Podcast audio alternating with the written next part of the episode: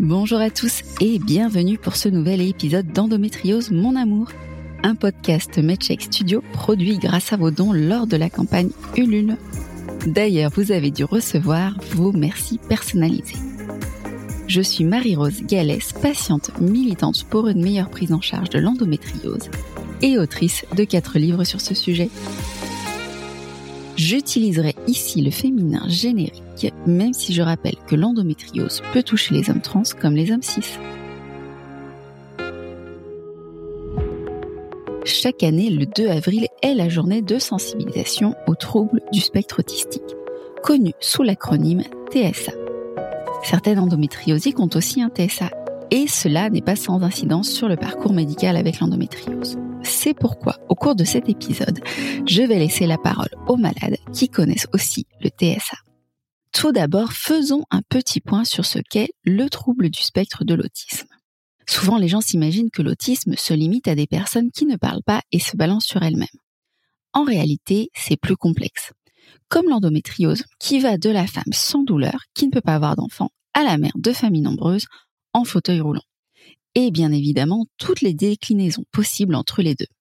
Psst, j'ai déjà consacré un épisode au cas symptomatique que vous pouvez bien évidemment réécouter. Il y a donc trois niveaux de TSA. Le premier correspondant à ce que l'on appelait il y a dix ans le syndrome d'Asperger. L'autisme n'est ainsi pas aussi visible que ce que l'on aurait pu imaginer. À cela, il faut ajouter le fait que l'autisme fait partie des choses qui se manifestent différemment selon notre sexe. Cela a été notamment soulevé par la Haute Autorité de Santé dans son rapport intitulé Sexe, genre et santé. Ainsi, au même titre que l'on connaît les symptômes de la crise cardiaque chez l'homme mais pas chez la femme, de sorte que l'on nous renvoie mourir chez nous avec des anxiolytiques. Les tests de diagnostic de l'autisme ne prennent pas en compte les spécificités féminines. Alors, à quoi ressemble l'autisme au féminin? L'archétype de la femme autiste, vous la connaissez tous. Il s'agit d'Amélie Poulain.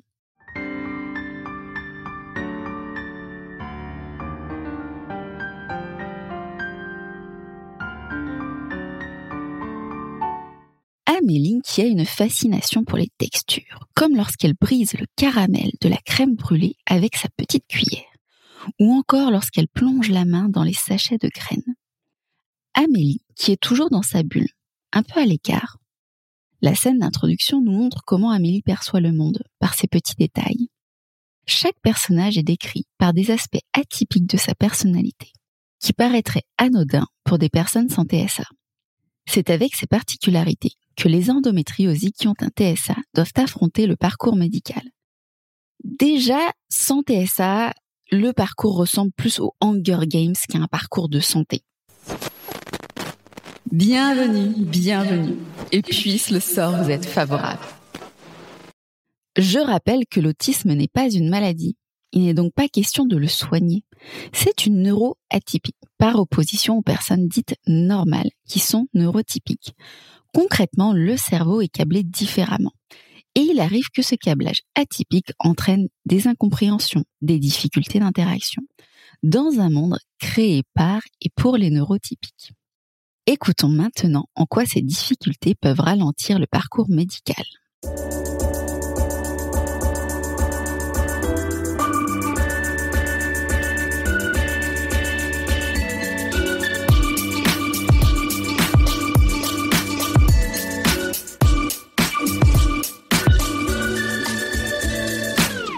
Vous voyez cette scène de Downton Abbey où Lady Grantham se sert du téléphone? Et demande si c'est un instrument de communication ou de torture.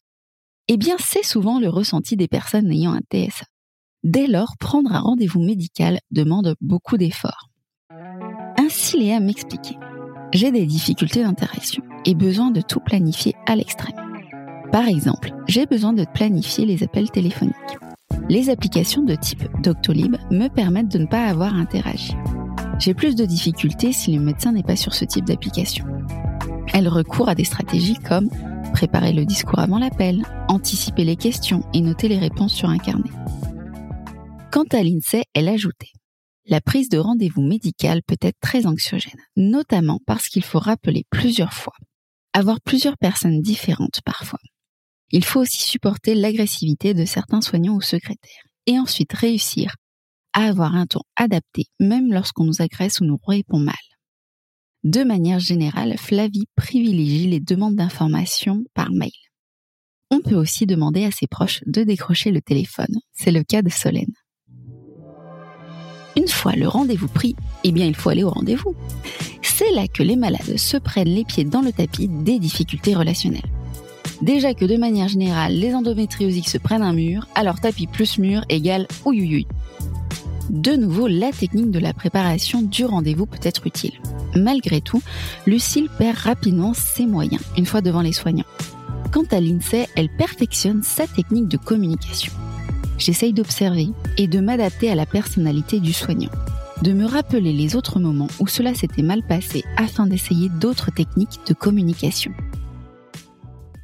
Toutes ces techniques d'adaptation, pour ne pas dire de camouflage, sont fatigantes et parfois même décourageantes. C'est alors que les malades se retrouvent à choisir entre la prise en charge de l'endométriose et de l'autisme. Le manque d'expressivité joue en défaveur de Marine, qui me dit ⁇ Je suis un robot ⁇ Du coup, mes douleurs sont sous-estimées. Ce que confirme Solène. D'extérieur froide et peu expressive, on ne me prend pas au sérieux quand je parle de douleur. Juriste de formation, cela me rappelle la théorie des apparences. Technique consistant à se préoccuper de ce qui semble être au lieu de ce qui est réellement.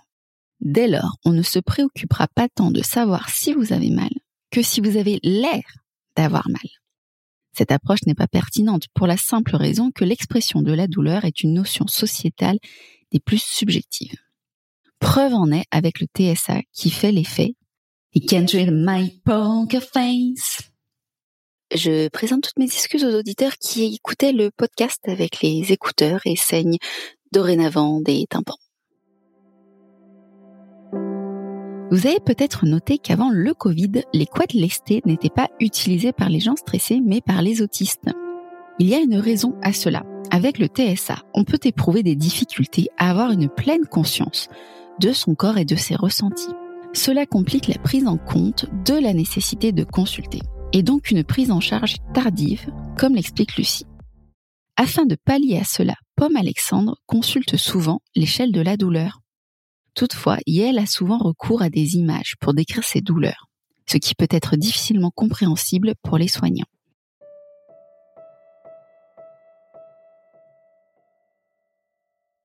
L'endométriose a longtemps été niée en raison de la psychanalyse, qui pense qu'il s'agit d'une maladie psychosomatique. Traités d'hystériques, les malades n'étaient pas soignés, mais enfermés dans des asiles. La psychanalyse réserve un traitement similaire aux personnes avec un TSA.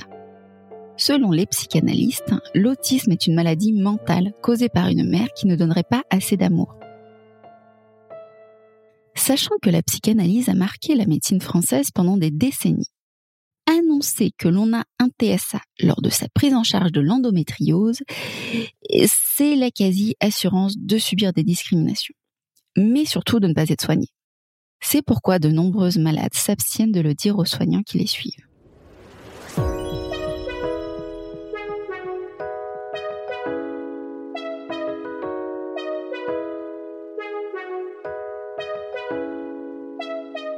Avant d'achever cet épisode, voici quelques supports pour découvrir l'autisme féminin.